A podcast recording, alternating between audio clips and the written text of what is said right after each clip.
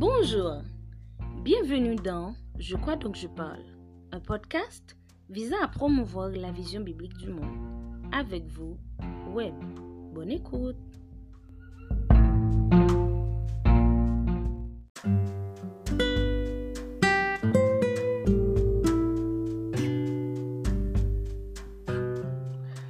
Salut à vous mon ami, mon nom c'est Wendell Benjamin Etienne Webb. Quel plaisir de pouvoir vous retrouver. Vous savez, depuis plusieurs années, euh, je suis très intéressé par la question de l'encadrement des nouveaux convertis. Ce que je préfère appeler néophyte spirituel. C'est devenu une passion de recherche. De manière empirique et à partir des recherches documentaires sur la thématique, je suis arrivé à dresser une certaine radiographie du mode de traitement et d'encadrement que certaines églises adoptent vis-à-vis des néophytes spirituels. Je prends en compte le fait que l'évangélisation, c'est un processus, une dynamique. Donc quand on étudie la question des néophytes spirituels, des nouveaux convertis, il faut voir l'évangélisation pendant et après donc la thématique que je vous propose dans cet épisode est celle-ci, radiographie de la pédagogie chrétienne de certaines églises en termes de suivi. Cette étude contient bien des limites. Elle ne saurait en aucun cas refléter une réalité absolue de toutes les églises chrétiennes ou évangéliques. Toutefois, elle nous invite à être plus consciencieux et intentionnels dans nos efforts de communiquer l'Évangile et de paître les nouveaux-nés il faut, dans ce cas, éviter de tomber dans le piège des généralités. À chaque église, en fait, ses réalités propres. Toutefois, j'ai essayé de trouver des approches de certains auteurs qui se prononcent sur, sur la question, sur le domaine, pour étayer mes observations et mieux cerner le phénomène. Dans ce contexte, je vais vous présenter deux catégories de réalités. La première catégorie, c'est réalité vue en termes de cause. Et la deuxième catégorie, réalité vue en termes d'effet. Donc le tableau des églises observées sur le plan de la pédagogie chrétienne, à mon avis, est sombre. Donc parmi les grandes réalités qui caractérisent ces assemblées locales, je vais vous présenter quelques-unes. Bonne écoute.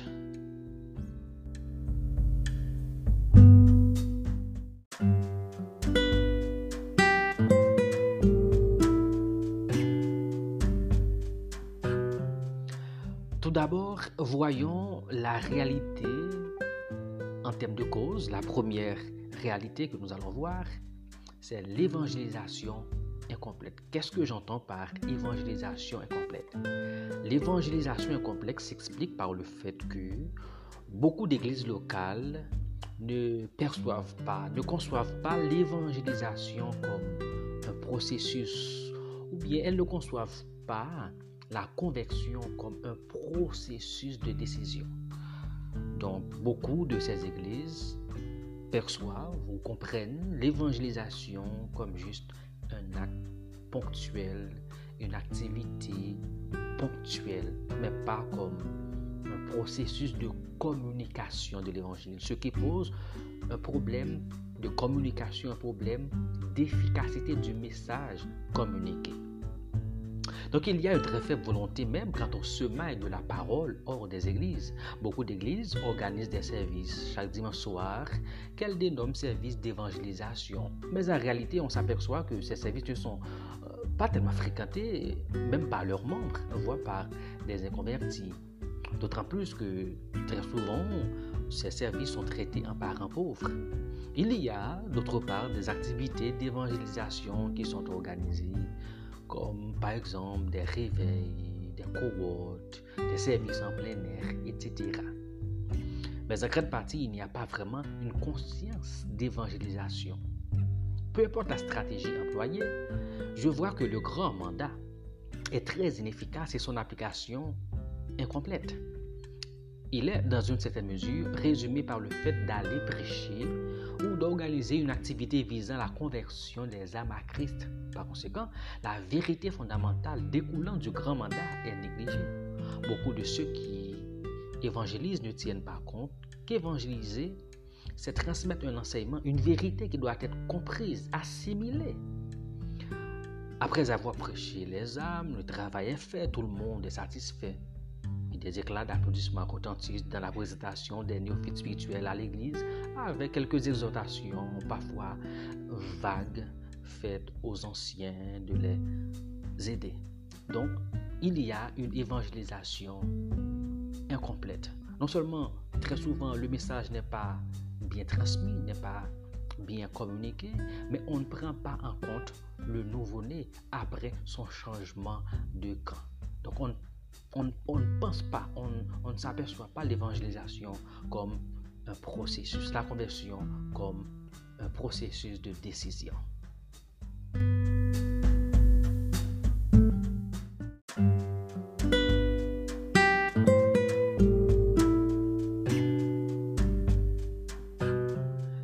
deuxième réalité vue en termes de cause est ce que j'appelle incompétence des enseignants chrétiens.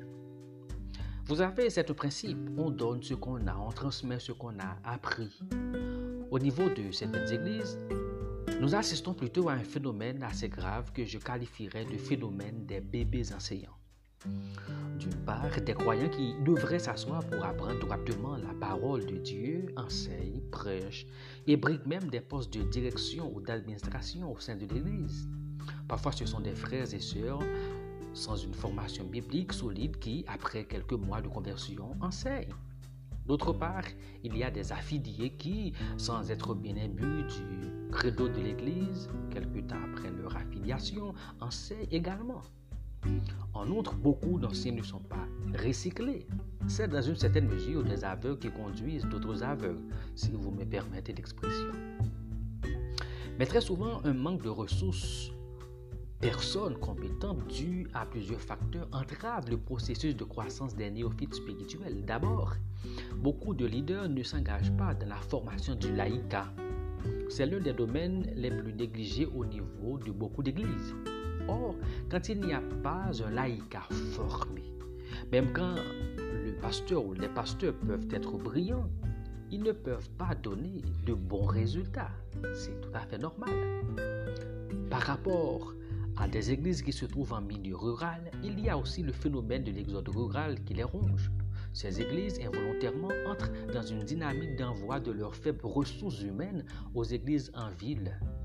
Et beaucoup d'églises qui sont en ville Dépendamment du pays, bien entendu, les gens, beaucoup de gens sont partis. Parfois, les gens, les frères qui sont mieux formés dans l'église, donc ils partent dans d'autres pays et l'église ne parvient pas à trouver des cadres pouvant effectivement pousser ou bien booster le ministère de l'enseignement de l'église. Donc ça, c'est un problème assez grave. J'espère que des chercheurs mieux armés que moi pourront aborder cette problématique et que les leaders des églises en ville comprennent ce facteur qui contribue en grande partie à la croissance numérique de leurs églises afin de ne pas négliger le grand mandat missionnaire qu'ils ont. Vous savez, les églises en ville, à cause de l'exode rural, elles ont beaucoup de, fidèles, bon, dépendamment de l'église bien entendu, mais très souvent, les dirigeants ne se rendent pas compte que ce sont des affiliations ou des personnes qui étaient déjà chrétiennes en milieu rural et qui déménagent en ville. Par conséquent, elles continuent à persévérer dans une église locale en ville. Donc, cette réalité doit être bien comprise afin que le grand mandat, l'évangélisation, ne soit pas négligé.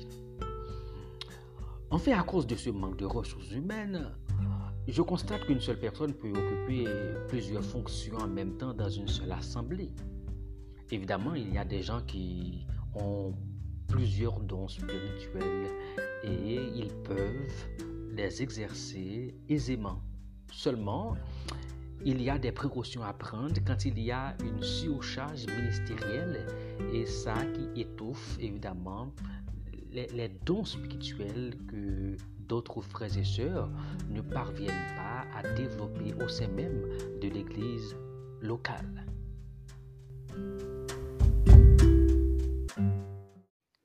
Pour la vision biblique du monde avec Web.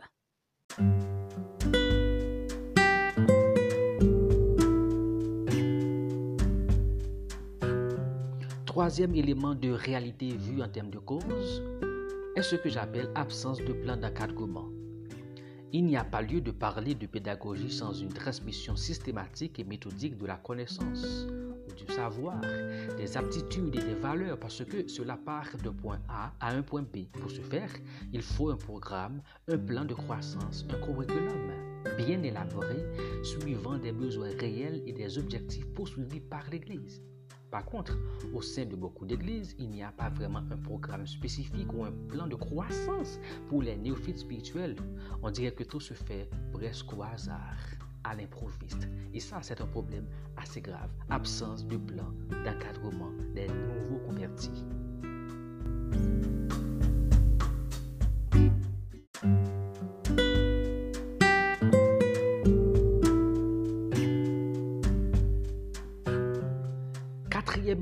Réalité vu en termes de cause, c'est l'usage non surveillé et inconscient de littérature chrétienne. Il y a un grave problème dans les usages des littératures chrétiennes que font beaucoup de responsables de certaines églises. Il n'y a pas vraiment un usage bien calculé qui se fait au niveau de l'école dominicale de certaines églises, par exemple. On peut trouver des moniteurs qui ne sont pas bien imbus des leçons qu'ils enseignent. Certains ne font que lire sans avoir une certaine capacité d'expliquer, de réfléchir de manière critique, de penser de manière critique et créative sur l'enseignement qu'ils essayent de véhiculer. Donc il s'agit de problèmes assez graves. Donc cet usage non surveillé et inconscient de littérature. Donc euh, face à des doctrines très sensibles, on peut trouver des enseignants qui sont en difficulté à répondre à des questions, des questions essentielles.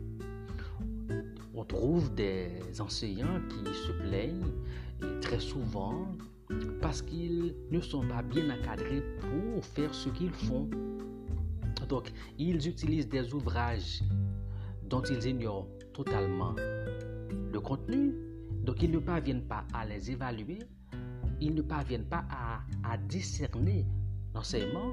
Et ce qui se passe, c'est une catastrophe pour la croissance. Donc ça, ça c'est un élément qui entrave la croissance des néophytes spirituels. Donc ils sont en grand danger. Donc, qu'est-ce que cet usage inconscient et non surveillé de littérature chrétienne, suivi très souvent? Des leçons non et mal préparées des responsables d'éducation chrétienne ou de pasteurs très peu soucieux de la nourriture spirituelle du peuple de Dieu, donnerait comme conséquence néfaste, inéluctablement, un problème d'endoctrinement.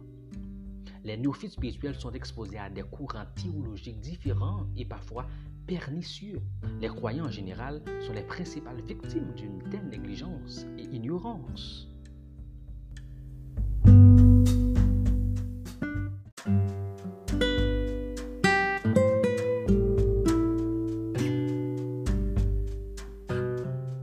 Cinquième réalité, libre tribune. J'entends par libre tribune le phénomène de la chair est quasiment à tous où la chair est à tous tout simplement.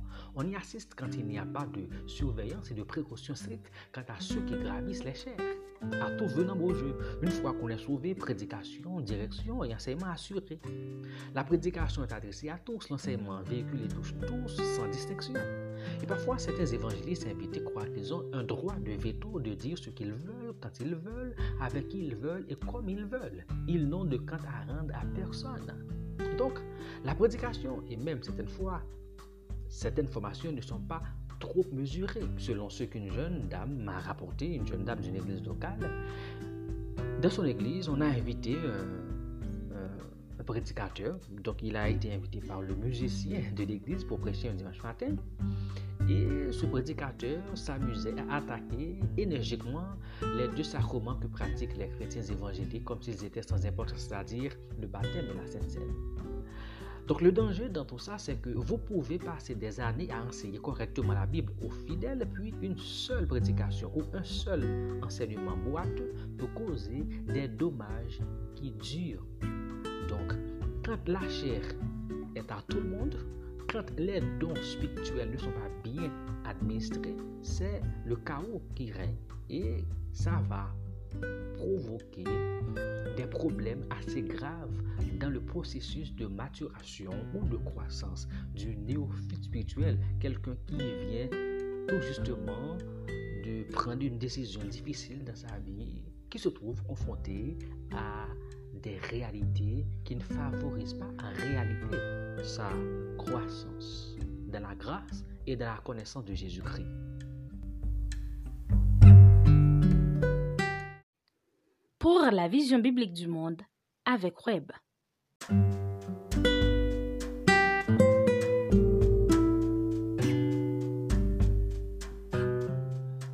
Abordons à présent la deuxième partie de notre discussion.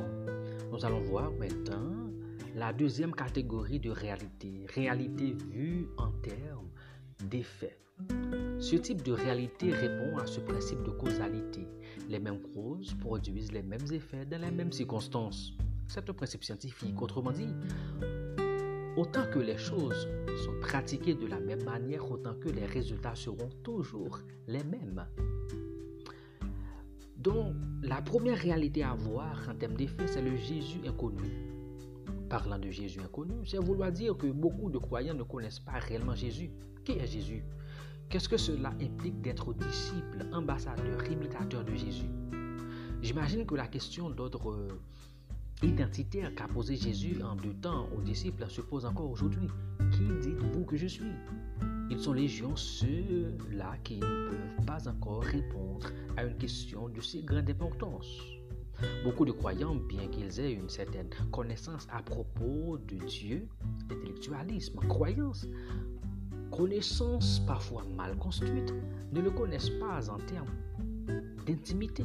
Ce n'est pas qu'ils ne prononcent pas le nom de Jésus.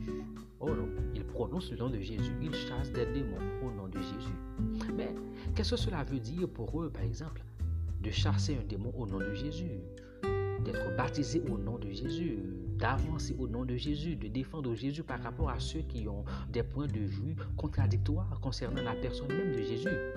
Les vérités de base concernant Jésus ne sont pas vécues, comprises, assimilées. Ainsi, poursuivent-ils Jésus rien que pour des miracles, ignorant qu'il est d'abord une nécessité spirituelle avant d'être une nécessité sociale. Le Fils de l'homme est venu chercher et sauver ceux qui étaient perdus, selon ce que nous pouvons lire dans Luc chapitre 19 au verset 10.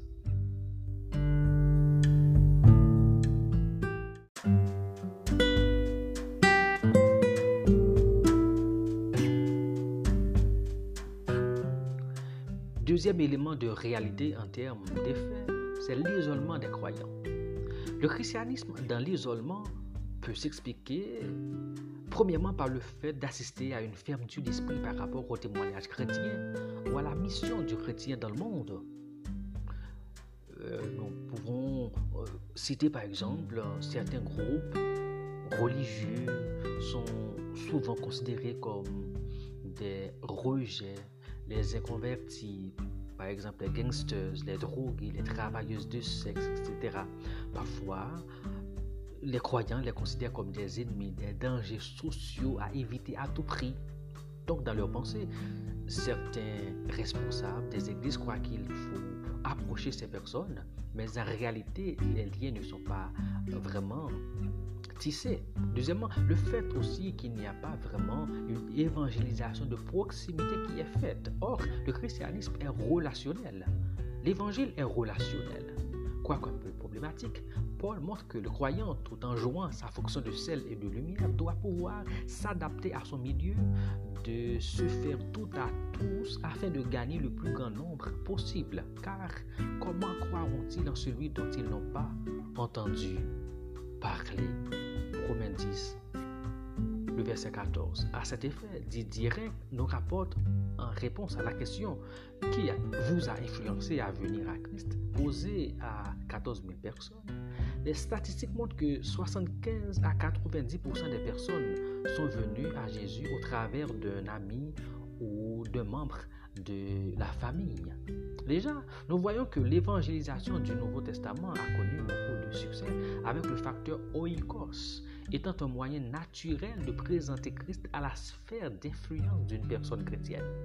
Troisièmement, l'isolement s'analyse à partir du fait que la formation de petits groupes de croyants est rare.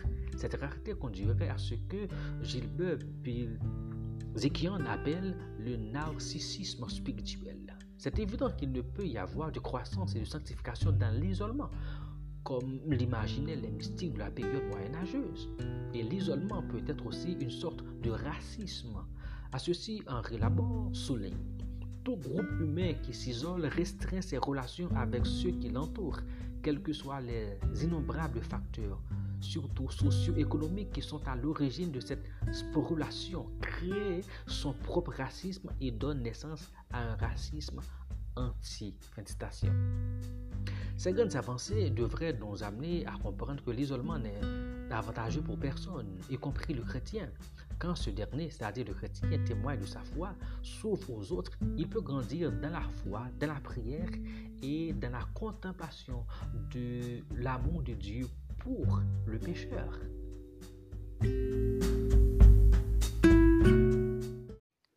Pour la vision biblique du monde avec Web.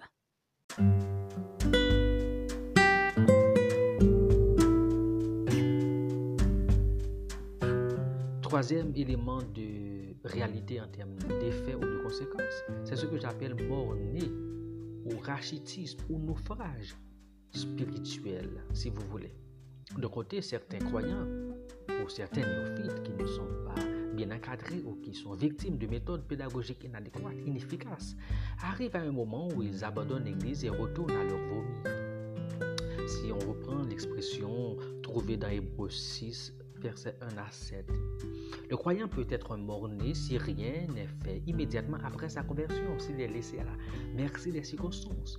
Il faudrait ajouter aussi que ceux qui abandonnent parfois deviennent plus hostiles, plus farouches à l'égard de la foi chrétienne ou de leur ancienne assemblée. De l'autre côté, c'est normal qu'une foi mal affermie peut conduire euh, certains vers un désastre spirituel, par exemple.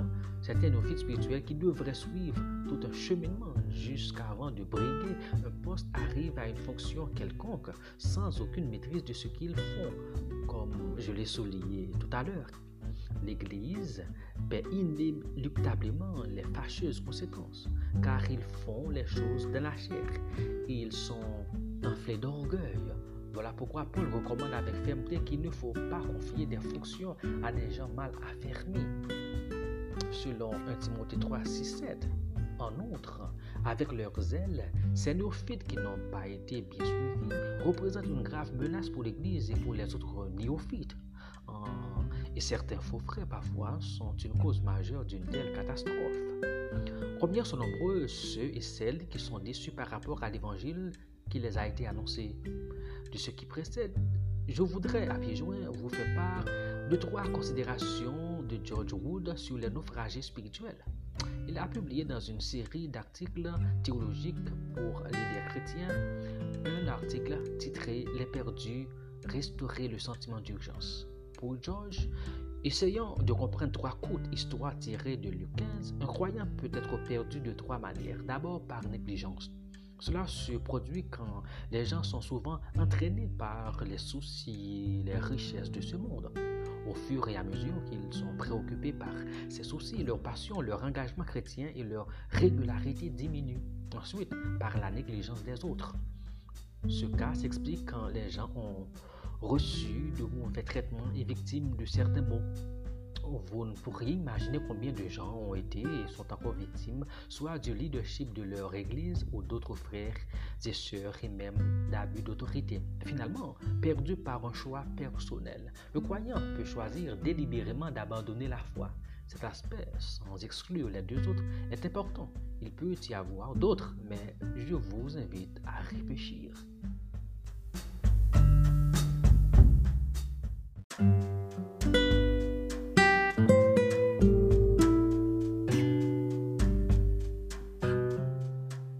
Quatrième élément de conséquence, cycle dangereux de reproduction. C'est bien Alfred de Musset qui disait Où le père a passé, passera bien l'enfant. Fin de citation. Comment un néophyte spirituel non encadré peut efficacement évangéliser? Tous les êtres vivants reproduisent selon leur espèce. Nous trouvons cette vérité dans Genèse, chapitre 1er, au verset 21. Cette reproduction n'est pas seulement évidente en matière d'annonce de l'Évangile, mais aussi pour la vie même de l'Église, puisque ce sont ces morts-nés qui vont enseigner, prêcher et occuper des fonctions dans l'Église. Donc, la qualité d'évangélisation qui prévaut a beaucoup à voir avec la façon dont les croyants ont été eux-mêmes évangélisés. Le sédentarisme ministériel, c'est une autre facette du problème qu'il convient de souligner. Pour la vision biblique du monde avec Web. Comme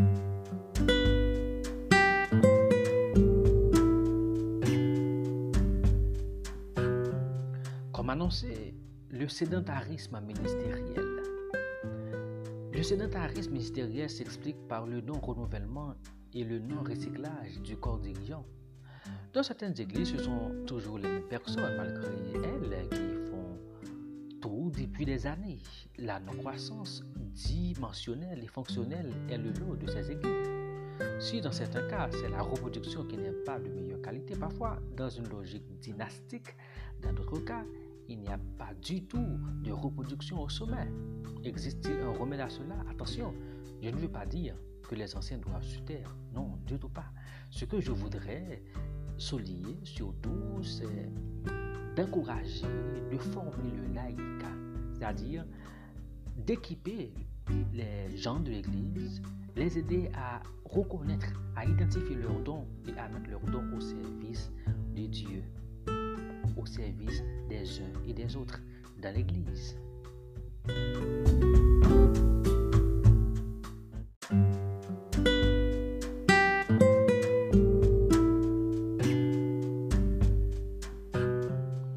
Sixième élément d'effet, c'est ce que j'appelle la balade ministérielle ou bien le jeu de tâtonnement. La balade ministérielle ou le jeu du tâtonnement peut se comprendre par le fait qu'une église, de gré ou de force, existe, mais sans une mission clairement définie et acceptée par tout le monde. Cette église existante avoir bien sûr un horaire d'activité incluant des jeûnes, des moments de prière, l'administration des sacrements, des études bibliques, des associations d'hommes, de femmes, d'enfants, de jeunes, des tournées d'évangélisation sans pour autant être bien émue de ce qu'elle fait substantiellement. Elle tâtonne et ne fait que balader. Donc une telle église peut être accusée de plagiat inconscient ou de stéréotype. Elle voit ce que font les autres églises et leaders, les copiant sans questionnement aucun. C'est une église qui fonctionne à la manière du singe. Ce type d'église servilement imitatrice est dans nos murs. Il est difficile de trouver des leaders qui ont une philosophie du ministère, sachant la raison d'être de leur assemblée et sachant fixer les priorités appropriées. Quelles sont vos priorités? Luis Parlo, dans la même revue mentionnée tout à l'heure, a publié un article intitulé La priorité oubliée de l'Église. Il nous parle en ces termes. Comme le dit un vieux dicton, il faut que l'essentiel reste l'essentiel, ce qui signifie pour nous jeter des lignes de vie, d'espérance et de paix vers tous ceux qui sont écrasés et submergés par le désespoir. Il poursuit pour dire pour le chrétien, l'évangélisation est l'un des actes d'obéissance les plus importants à la volonté révélée de Dieu, car rien n'est plus important aux yeux de Dieu. Fin de citation.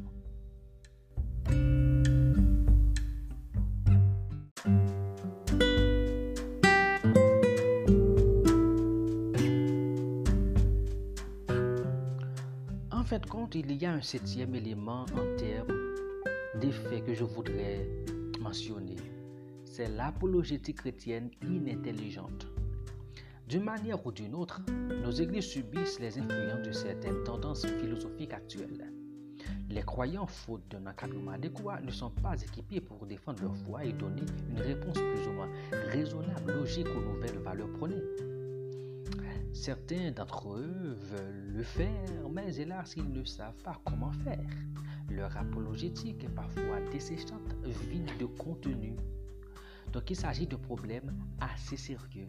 Les gens se trouvent les mains vides face à des questionnements, face à des débats bioéthiques, éthiques, etc., face à des courants de philosophie, parfois qui vont à l'encontre de leur foi en Christ, malheureusement ne sont pas équipés à défendre correctement leur foi chrétienne. Donc il s'agit d'une apologétique chrétienne inintelligente. Et par conséquent, ce type d'apologétique ne sert pas en réalité la cause de l'évangile. C'est une apologétique qui n'attire pas, mais plutôt qui repousse les gens.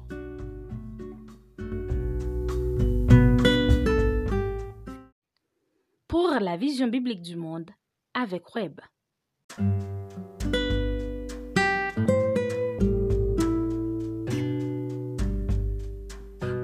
En somme, les deux catégories que nous venons de voir nous invitent à repenser nos stratégies, nos méthodes d'évangélisation et à travailler à mettre sur place des structures d'encadrement des nouveaux convertis, à créer une ambiance de communion fraternelle, à encourager les croyants à mettre au service des uns et des autres les, les dons spirituels qu'ils ont reçus de la part du Saint-Esprit. Il revient à l'Église de favoriser, de créer cette ambiance, ce climat pédagogique favorisant la maturité spirituelle. Car Dieu veut que chacun de nous puisse grandir de la grâce et de la connaissance de Jésus-Christ. Merci.